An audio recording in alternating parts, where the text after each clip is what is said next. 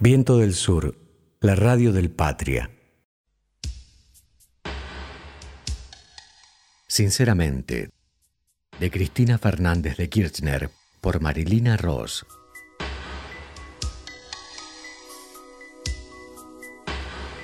Todo empezó como un juego, como cuando empecé a ser actriz o a componer canciones. Acababa de salir, sinceramente, el primer libro de Cristina Fernández de Kirchner.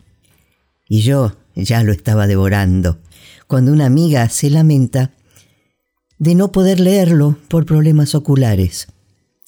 Si querés yo te lo grabo en casa y te lo mando por mail, le digo. Y así fue. Se entera mi amiga Teresa Parodi y me los pide ya que también ella andaba con molestias visuales. Un día me sugiere que lo suba a las redes para ayudar a otra gente. Me puse a editar y a limpiar lo que se podía. Junté todos los pedazos y quedó esto, con algún ladrido de Pompi, pitidos del microondas de Pato Rinchi, furcios y errores míos. Todo muy casero, pero con muchas ganas. Espero que lo disfruten tanto como yo.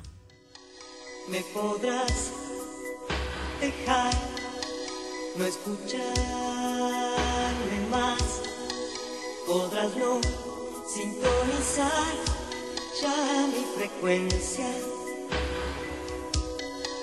pero yo estaré conectándome desde el centro de mi dial hasta tu esencia. Francisco, los jóvenes y la deuda. Volvimos a encontrarnos el 20 de septiembre de 2014 en Santa Marta, después del mediodía. Esa vez fui con una delegación muy grande, en la que también había jóvenes de la cámpora, como Eduardo Guado de Pedro y Andrés el Cuervo Larroque, entre otros. No puedo olvidarme de las caras que pusieron los integrantes del personal del protocolo vaticano por semejante delegación. Fue una reunión multitudinaria y muy colorida, pero antes que entrara toda la comitiva, estuve quince minutos a solas con Francisco. Recuerdo que le entregué un hermoso cuadro de Evita, un fileteado de la Virgen de Luján, una escultura de la Virgen de Satanudos, elaborada por Fernando Pugliese, un retrato pop de Bergoglio de Roberto de Boric, una caja de mieles de la cooperativa Argenmieles y un rosario de bronce y alpaca. Bergoglio me regaló una virgen, una imagen del Vaticano en bronce y un rosario, pero lo que más me emocionó fue que bendijera a toda mi familia, a Néstor, a Florencia y a la familia de Máximo. Victoria Montenegro, militante de la agrupación Colina, también integró la comitiva. Uno de los momentos más emotivos fue cuando le obsequió a Francisco la foto de sus padres desaparecidos durante la última dictadura militar, que llevaban escrito un fragmento de una canción de Silvio Rodríguez. Solo el amor alumbra lo que perdura. También le indicó el lugar en el que había sido enterrado su padre, luego de que los restos fueran identificados por el equipo argentino de antropología forense. Francisco le dijo a Victoria que conocía su historia y que era particularmente conmovedora. La Roque, por su parte, le entregó una remera de la cámpora y le pidió a Francisco si podía llamar a su abuela, que ese día cumplía noventa y seis años y era muy creyente, para que la saludara. Cuando escuché eso, casi me muero. Pero Francisco le dijo que sí, que la llame. Y ahí nomás, el otro puso su celular en altavoz. Francesca, te saluda el Papa, le dijo. Dios mío, Parecíamos los Campanelli, aquella mítica familia de la televisión argentina. El cuervo es muy pero muy creyente, es un aspecto desconocido de él. Cuando se trató en el Parlamento la interrupción voluntaria del embarazo, iba a votar en contra, pero finalmente, por una cuestión orgánica, y creo que en solidaridad por la lucha que llevaban la totalidad de sus compañeras feministas, terminó votando a favor. Francisco tiene una mirada muy especial sobre los jóvenes y sobre los ancianos. De los jóvenes, porque dice que son el presente y el futuro, y sobre los ancianos, porque sostiene que son la memoria viviente del país. Luego almorzamos juntos por tercera vez. Le comenté sobre mi preocupación por los ataques que estaba recibiendo en ese momento contra mi gobierno, y luego charlamos extensamente sobre el orden financiero mundial y la necesidad de una reforma profunda del sistema. Recordé que en su primera exhortación apostólica había condenado la autonomía absoluta de los mercados y la especulación financiera.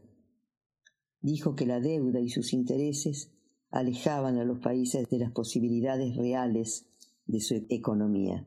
Siempre sentí un apoyo muy fuerte por parte de Francisco en nuestra disputa con los fondos buitre, y lo encontré contento, interesado, sobre todo conmovido por la votación en la que 124 países miembros de las Naciones Unidas habían acordado crear un marco jurídico multilateral para regular las reestructuraciones de deudas soberanas. En aquella oportunidad Francisco me dijo, es muy importante, Cristina, lo que se logró en Naciones Unidas. Por cierto, era un proyecto presentado por la Argentina y, como ya mencioné, batallado por nuestro canciller Héctor Timerman, en la conferencia de prensa posterior que di en el aeropuerto, porque luego de eso tomaba un avión hacia Nueva York para asistir a la 69 Asamblea General de las Naciones Unidas el 24 de septiembre, recordé nuevamente el, el Evangelii Gaudium, escrito por Francisco. Comillas. Mientras las ganancias de unos pocos crecen exponencialmente, las de la mayoría se quedan cada vez más lejos del bienestar de esa minoría feliz. Este desequilibrio proviene de ideologías que defienden la autonomía absoluta de los mercados y la especulación financiera.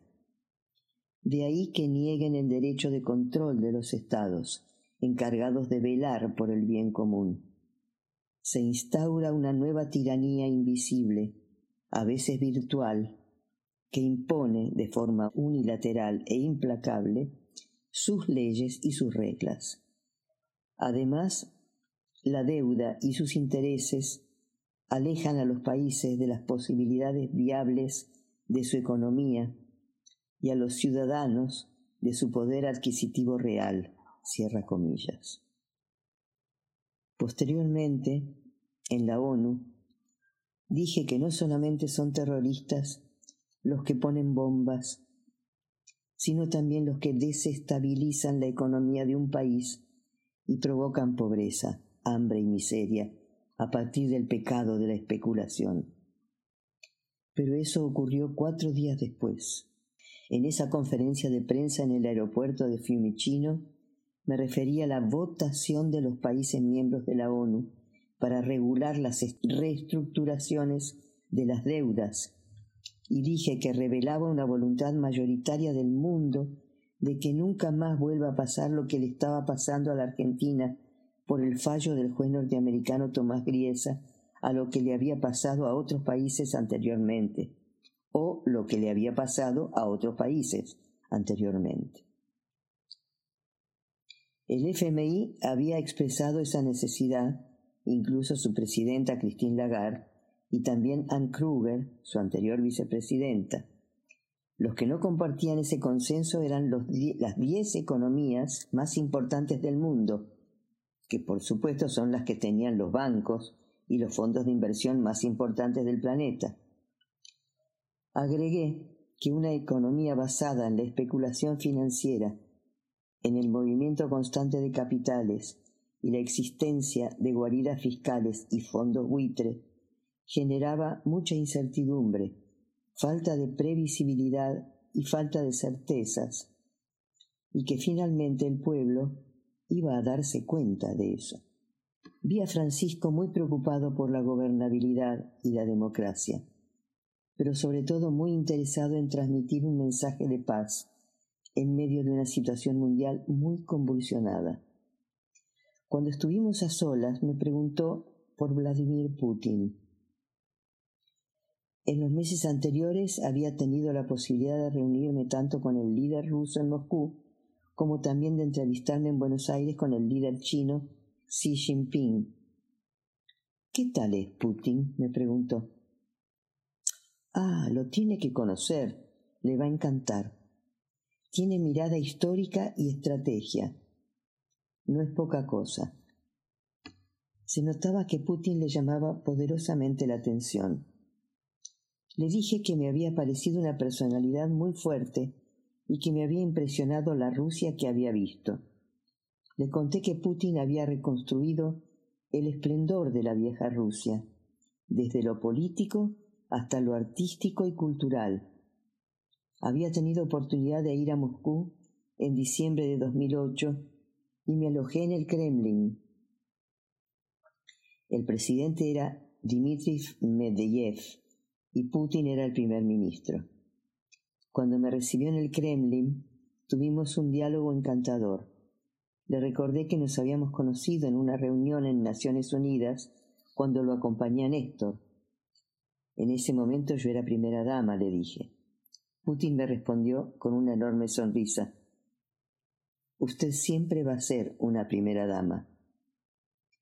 Al otro día de ese encuentro le seguí contando a Francisco, todo el mundo comentaba la foto, en la que Putin aparecía muy sonriente, algo aparentemente poco común. Lo cierto es que Putin y el Kremlin me impresionaron. El Palacio de los Zares estaba totalmente reconstruido, así como la Sala del Trono y otros sectores del palacio que fueron restaurados de acuerdo a su historia y esplendor originales. Sé que puede parecer una cuestión menor, pero no lo es el patrimonio cultural y su reconocimiento, su puesta en valor y su reivindicación es en definitiva recuperar la historia de una Rusia grande. Esta impresión la confirmé definitivamente cuando volví a visitar ese país en el 2015. En ese momento se aprestaban a conmemorar los 70 años de la derrota del nazismo en la que Rusia fue un actor principalísimo. Hubiera sido imposible vencer a Hitler sin su participación. Y se había organizado una muestra en el Museo de Moscú con los trofeos de guerra, entre otras cosas. La vi antes de que fuera inaugurada. Estaba en los salones con contiguos a los que se utilizaron para montar una muestra en honor a Eva Perón, y tuvieron la deferencia de organizar una visita guiada para mí sola. Me pareció muy fuerte, me impresionó mucho.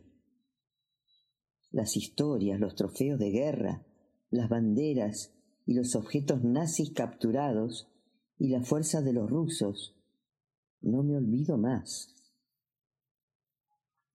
Con Francisco intercambiamos reflexiones, entonces, sobre la influencia cada vez más importante de Rusia y China en el escenario mundial que sin duda tenía preocupado a los Estados Unidos.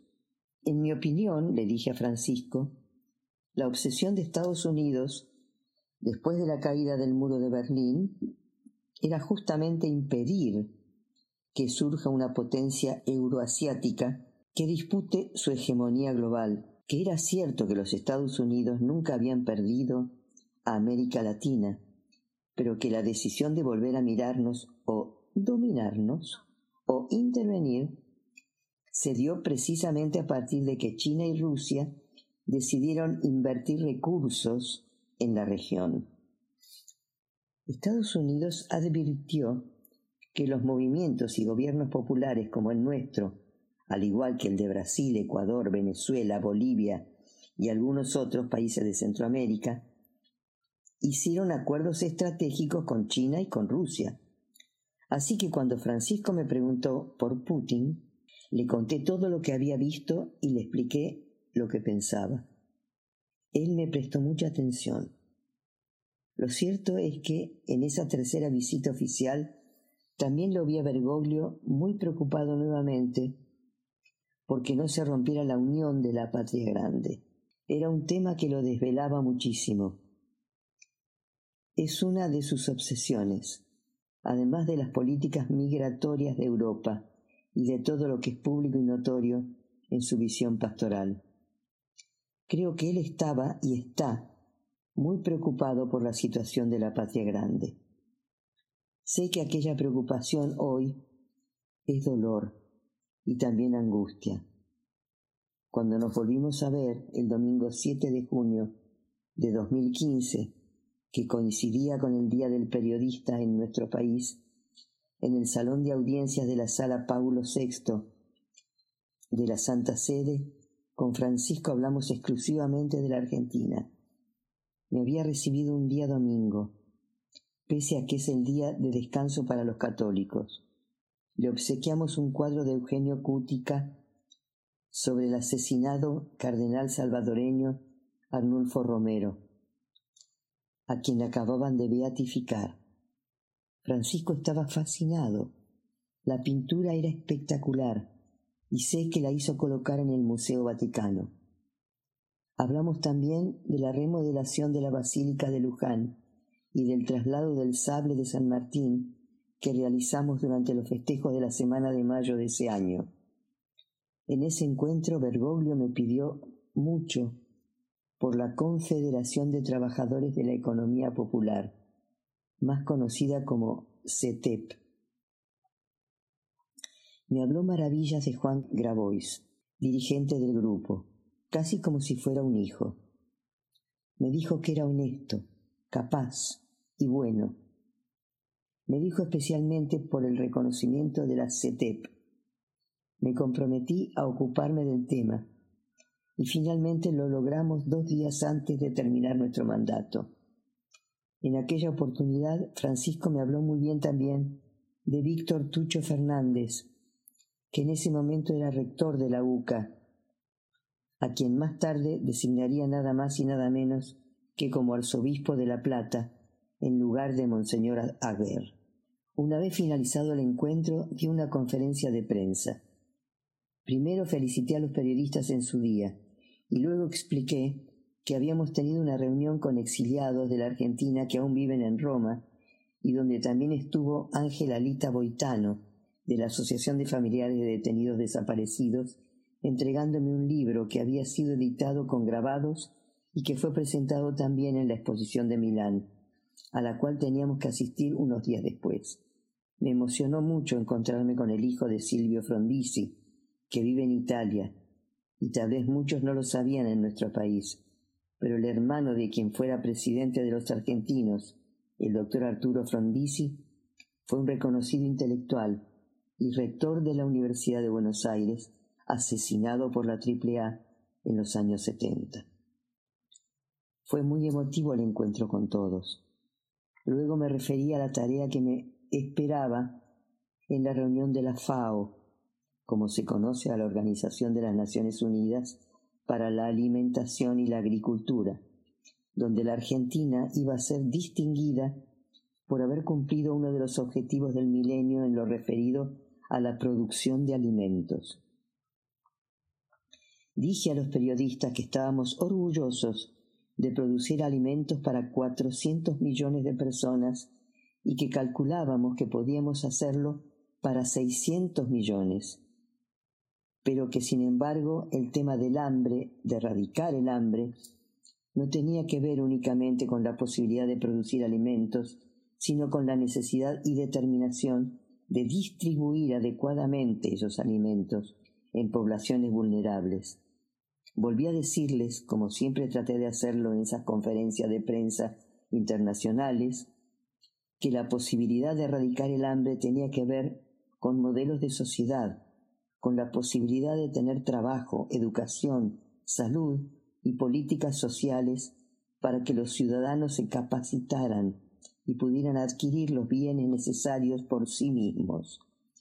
Les recordé que el logro más importante de la Argentina no era sólo ser una gran productora de alimentos, sino el de haber multiplicado su capacidad de producción con ciencia, tecnología, desarrollo y con inversión estatal y privada. Que estas políticas como la asignación universal por hijo, por embarazo y el plan Progresar habían permitido no solo alimentar a nuestra gente, sino educarla y cuidar su salud. Y que no podía olvidarme de que uno de los programas más importantes que teníamos era el Ellas Hacen, de mujeres cooperativistas que se incorporaban al mundo del trabajo, pintaban escuelas, construían jardines de infantes y al mismo tiempo tenían un lugar para escapar de la violencia doméstica. Que de todo esto quería hablar en la FAO, porque no quería que vieran a la Argentina solo como una inmensa vaca o como una bolsa de soja. Importantes, por supuesto, la vaca y la soja, pero más importantes las políticas para demostrar al mundo cómo se combate el hambre, cómo se combate la miseria, cómo se trabaja por la educación, la salud y la movilidad social ascendente. Cuando terminó la rueda de prensa en Roma, les dije que esperaba volver a ver al Papa Francisco en el inicio de su gira por América Latina en un par de meses. Efectivamente volví a ver a Francisco el 12 de julio de ese año, luego de la misa que dio en el Parque Ñuguazú en Asunción del Paraguay, donde concluía la gira que había realizado por Ecuador y Bolivia.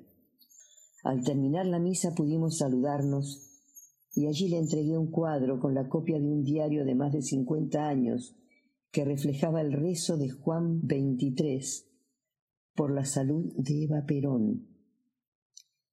Cuando regresaba a la Argentina no pude dejar de comentar a mis colaboradores el descaro y la mentira con que los medios argentinos no solamente interpretaron nuestro vínculo con Francisco, sino como literalmente tergiversaban lo que el Papa escribía y pensaba. Un día antes del encuentro en Paraguay, el diario La Nación había titulado El Papa pidió un mayor compromiso con la justicia en la Argentina. Les mostré los telegramas que Francisco había escrito a Nicolás Maduro, Juan Manuel Santos, Ollanta Humala, Dilma Rousseff y a mí. En los cinco telegramas se refería a su bendición, a que progresáramos todos en los valores humanos y espirituales, acrecentando el compromiso con la justicia y la paz.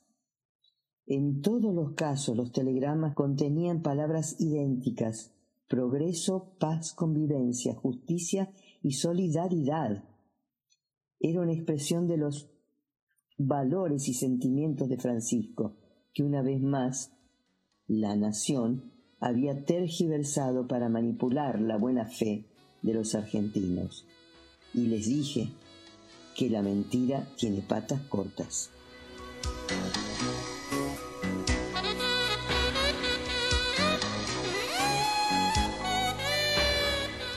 Todos los días, de lunes a viernes, a las 12 del mediodía y a las 12 de la noche, un fragmento de Sinceramente leído por Marilina Ross.